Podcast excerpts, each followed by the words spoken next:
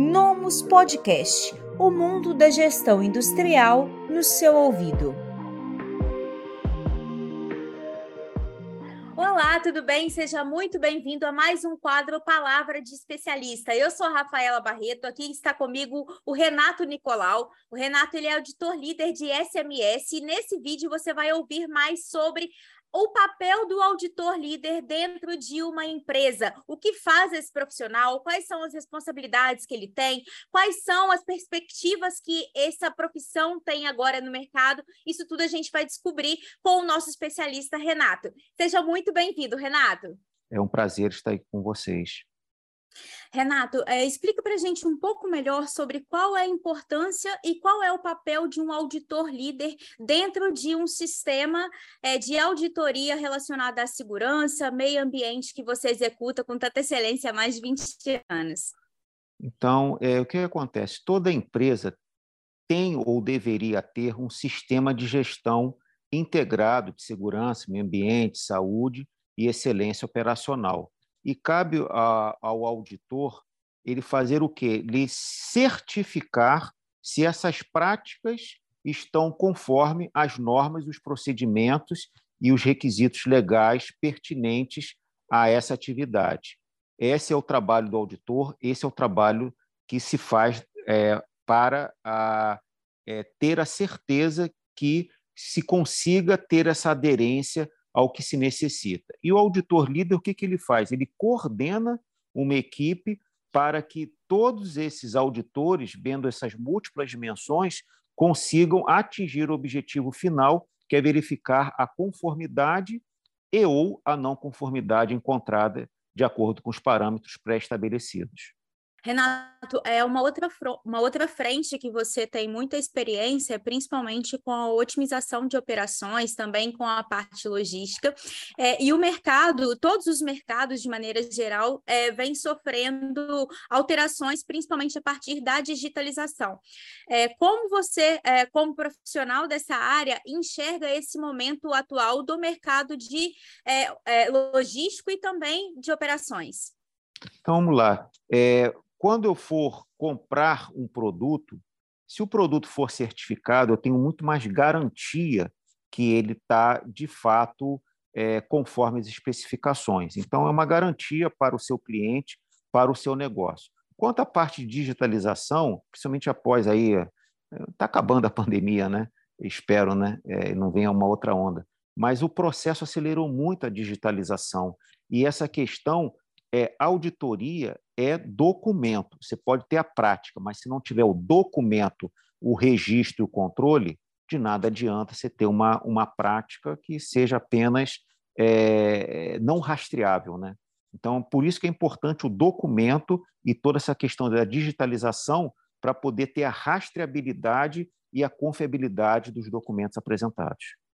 É, você citou num ponto importante que, principalmente para o público que está nos vendo aqui, que boa parte dele é formado por pessoas da indústria, a parte da rastreabilidade e vive muito essa rotina de auditorias é algo muito presente. Então, gostaria que você comentasse um pouco mais sobre qual a importância de uma empresa, principalmente uma indústria aqui para o nosso mercado, é, de se ter os processos bem organizados e bem definidos, principalmente com o apoio de uma tecnologia, para quando chegar no momento de passar por uma auditoria ou até mesmo no dia a dia dos processos, essa empresa conseguir ter as informações que são necessárias à mão. Você pode comentar um pouco mais sobre isso?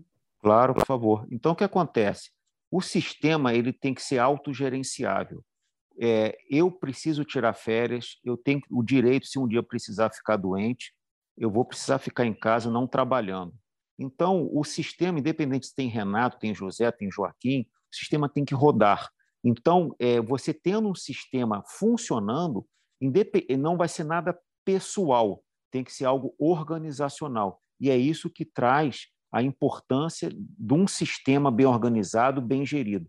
Pode acontecer o que for, que ele se autoalimenta, ele se é, ele, ele funciona independente de ter uma pessoa que vai se aposentar, uma pessoa que se afaste ou uma pessoa que tem algum problema naquele dia. Ele tem que funcionar. E é isso que a gente espera. Sim. É, Renato, você pode é, citar para a gente como funciona o dia de um auditor líder? É, quando você geralmente está executando essa tarefa, você pode descrever como é a sua rotina?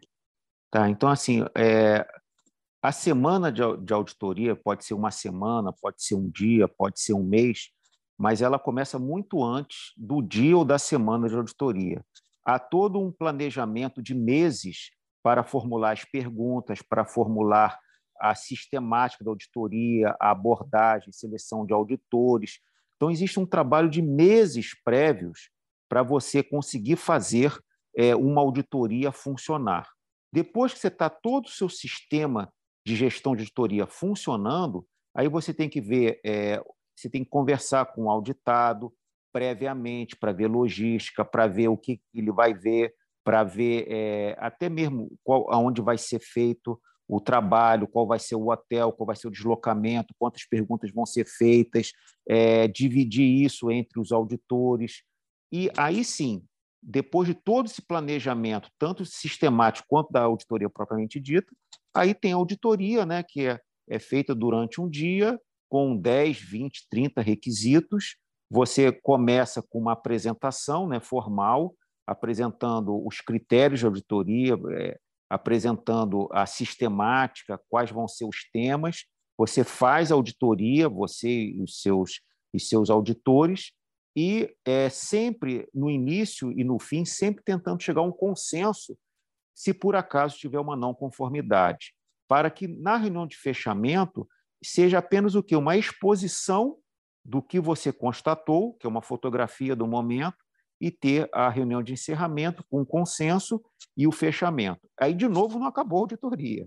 Aí você é, é, vai normalmente para casa, é, vai fazer o relatório final e vai apresentar para o seu cliente, né, que vai é, dar aquele double check, vai verificar todas as questões para depois emitir para o seu cliente e as não conformidades que forem apresentadas ao seu cliente, fazer um plano de ação e as ações voltam para a gente para verificar se elas foram feitas e com eficácia é, é, de fato realizadas. Então, por isso que as auditorias são ciclos anuais ou, ou bi, bianuais ou quinquenais, porque são ciclos rodando para poder você fazer um trabalho periódico e sistemático.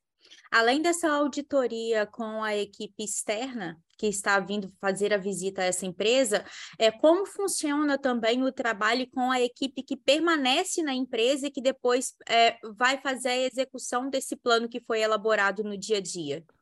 É, porque aí, aí é o trabalho né, da empresa que foi auditada, é pegar todo aquele trabalho, verificar o, o, o que pode ser feito imediatamente, o que pode ser feito é, ao longo do tempo. Muitas vezes não tem dinheiro para tudo, mas assim, de uma forma geral, é, cada um classifica de uma forma entre leve, moderado, grave e perigo iminente. Quando é perigo iminente, é, você tem que resolver na hora, porque é risco de morte, é, vazamento ambiental, poluição, etc. Quando é grave, normalmente dá 30 dias para corrigir, é, sanar o problema. Né? Quando é médio, é 60 dias, e quando é leve 90 dias. Eu, a maioria das empresas sempre a gente usa essa gradação, tá? Até 60 Mas, dias. Quais são as ocorrências que são consideradas é, médio, de médio porte ou de pequeno, é, pequena, como vamos dizer, falta média e falta, é, falta tá leve? Aí, é, o que geralmente caracterizaria esses dois tipos de ocorrência? Tá leve é que não vai é, gerar um problema a, a, é, a, curto prazo de ter um acidente ou de ter um, um vazamento ou um problema com a saúde dos trabalhadores.